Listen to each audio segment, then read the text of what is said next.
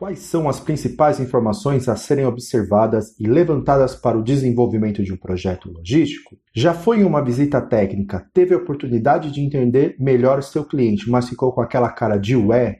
O que eu falo, o que eu procuro olhar, o que eu procuro saber? Vamos entender e analisar o input de dados para um bom projeto logístico? Simbora!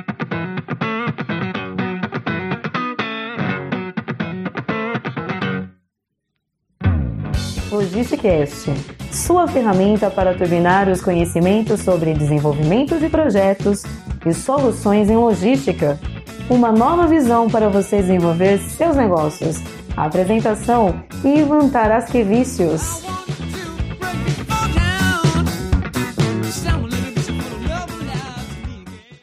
Agora sim, bom dia, boa tarde, boa noite, boa madrugada. Você está no Logisticast. Esse é o nosso episódio de número 10. Eu estou muito feliz de ter chegado até aqui. Demais, demais. Valeu mesmo, galera. Bom, toda conquista aí deve ser comemorada em estágios, em metas menores, para que a gente tenha vontade de fazer mais e mais e mais e que a gente consiga atingir nosso objetivo final. E é claro que eu estou distante do meu objetivo final, mas caminhando. Isso é o que me dá gás, o que me dá prazer de falar aqui com vocês. Temos muito ainda o que fazer e esse é só o começo.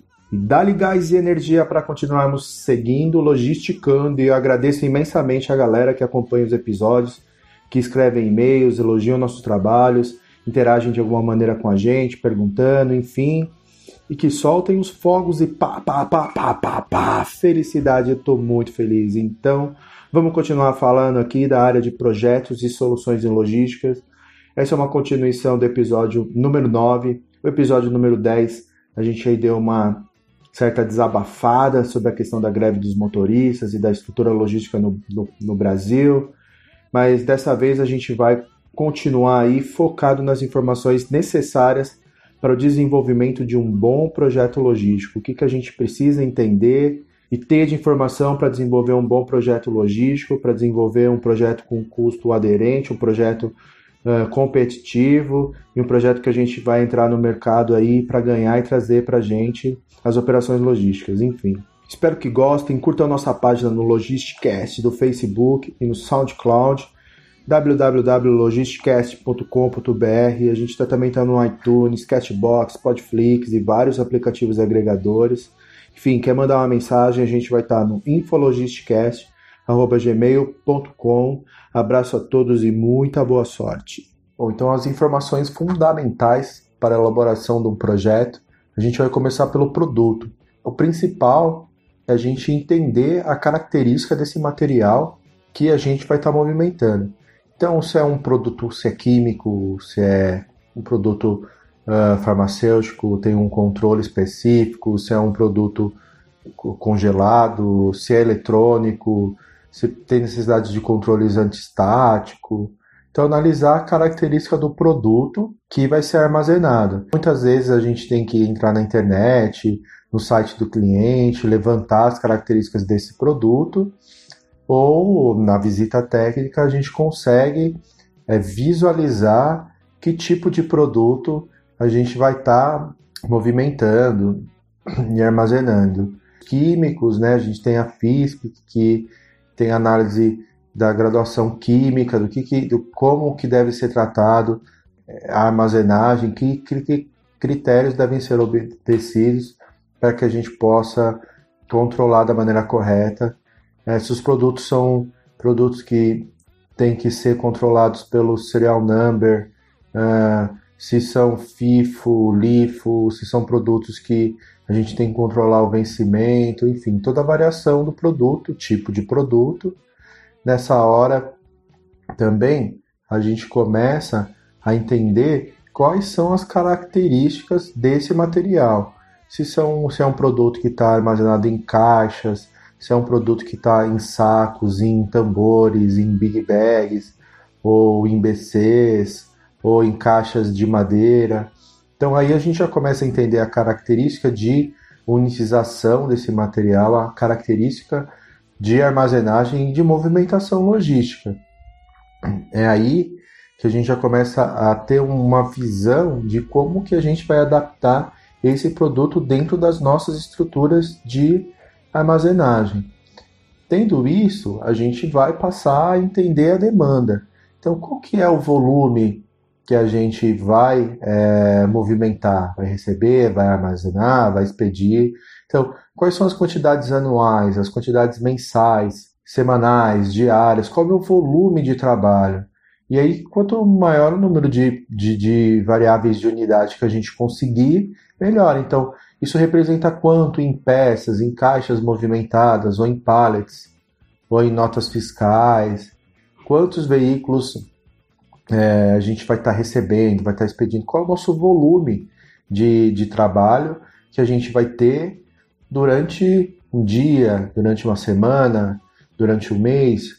Teremos sazonalidade, ou seja, existem picos durante determinadas horas do dia, o recebimento pela manhã, a expedição à tarde, é, durante a semana do última semana do mês. Normalmente a expedição cresce na última semana do mês devido aos movimentos de venda, ou algum mês específico do ano, por exemplo, se for um produto de brinquedo, a gente tem o Dia das Crianças que puxa uma venda altíssima, ou produtos natalinos, enfim.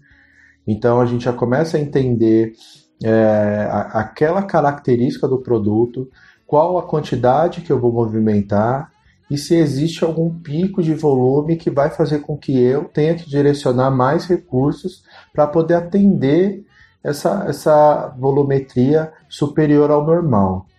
E aí eu já começo a entender quais são os processos que eu vou é, definir dentro do meu armazém com base nessas primeiras já dessas primeiras informações.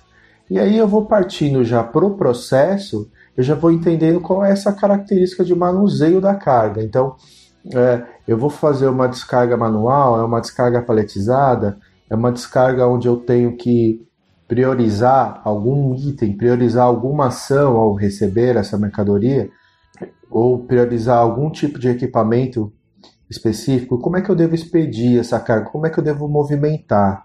Então eu tenho a característica do produto, a paletização desse produto, e eu vou ter a característica de movimentação. Então todas as informações que você ou você recebe do cliente, ou você, na falta delas, você pergunta para o cliente, e se tiver a oportunidade de ver em loco, de visitar e entender como a operação acontece hoje, são todos esses pontos que são principais para a gente estar tá desenvolvendo dentro de uma visita técnica. Então, assim, de processo, falando das particularidades no recebimento. Então, por exemplo, como é que eu vou ter que tratar essa entrada de dados? É, eu vou receber uma nota fiscal e vou ter que digitar, eu vou receber isso via DI, eu vou conseguir fazer um controle com o coletor de dados, ela vem paletizada ou vem despaletizada, o tipo de pallet requer um tipo de equipamento de movimentação diferenciado, é, se é um pallet PBR, se não é um pallet padrão, se é um slip sheet, se é um, um, um tipo de produto que depende de você movimentar com clamp, com um tipo de, de equipamento de movimentação diferente, então, qual que é a utilização? Se eu tenho que, de repente, agrupar pallets em pallets menores em pallets maiores, e se são caixas que vêm despaletizadas, quantas caixas eu tenho que unitizar, segundo a padronização que eu pego aí com o cliente. Na parte de armazenagem, então, qual o sistema que eu vou utilizar para armazenar? A gente falou bastante disso, dos sistemas de armazenagem, em um dos nossos episódios. Então, eu vou, eu vou armazenar em blocada, porta-pallets, que tipo de estrutura de estrutura de armazenagem que esse produto, esse pallet, ele vai requerer, né? esse perfil de operação vai ser requisitado. Enfim, qual é a quantidade que eu tenho que armazenar, o giro do estoque, que tipo de controle que eu tenho que ter, se é FIFO, LIFO por lote, se eu tenho que controlar o número de série, se eu posso empilhar a carga ou se eu não posso empilhar a carga, se eu consigo verticalizar dentro do meu armazém na minha estrutura ou eu não consigo.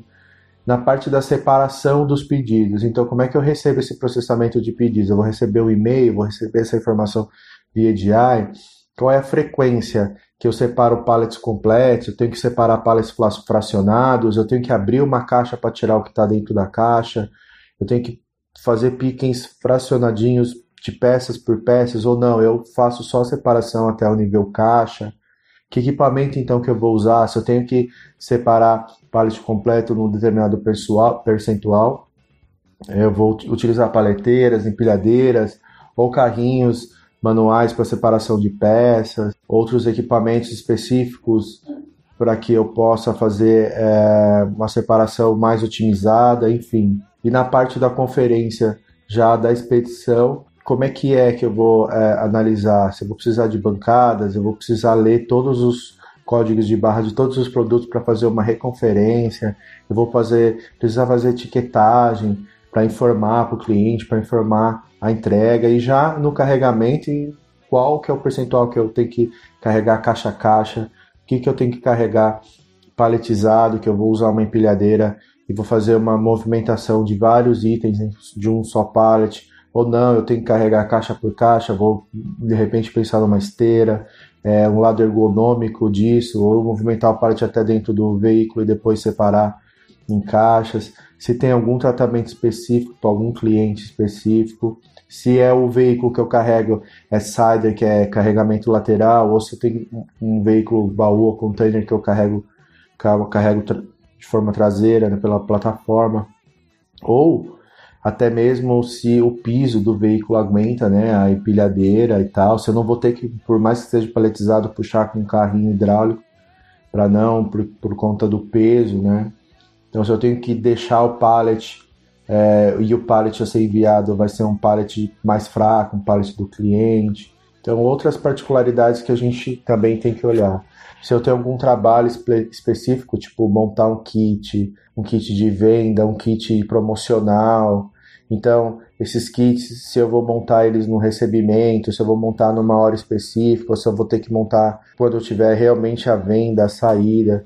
Então, quais são os turnos de trabalho? Perguntar para o cliente, pô, quais são os turnos de trabalho que a gente tem que estar disponível para atender a demanda de vocês?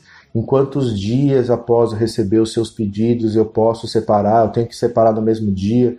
Tudo isso vai gerar um acúmulo de atividade que, se você tiver que separar no mesmo dia, você vai estar tá aí é, gastando mais energia pelo volume de trabalho. Agora, se você tiver, tiver um dia ou dois dias para separar, você consegue receber seus pedidos e distribuir as atividades dentro do armazém. Distribuir o seu dia, distribuir sua equipe, parte do período cuida do recebimento, parte do período a mesma equipe cuida da expedição. Então, aí voltando lá nos dados, nos volumes que você levanta, comparando com os processos, e é aí que a gente vai começar no dimensionamento. É, mas o dimensionamento de equipe vai ter um episódio aí, o próximo episódio a gente fala só sobre como fazer esse dimensionamento de equipe dentro de um processo. É, então, se conseguir levantar com o cliente qual o quadro de funcionários atuais, até para ter uma ideia, né? Se é, a gente pode trabalhar nesses picos, se tem sazonalidade, se a gente tem como trabalhar com banco de horas, com horas extras, e fazer um atendimento diferenciado nesses períodos, até com contratação de mão de obra é, esporádica, né?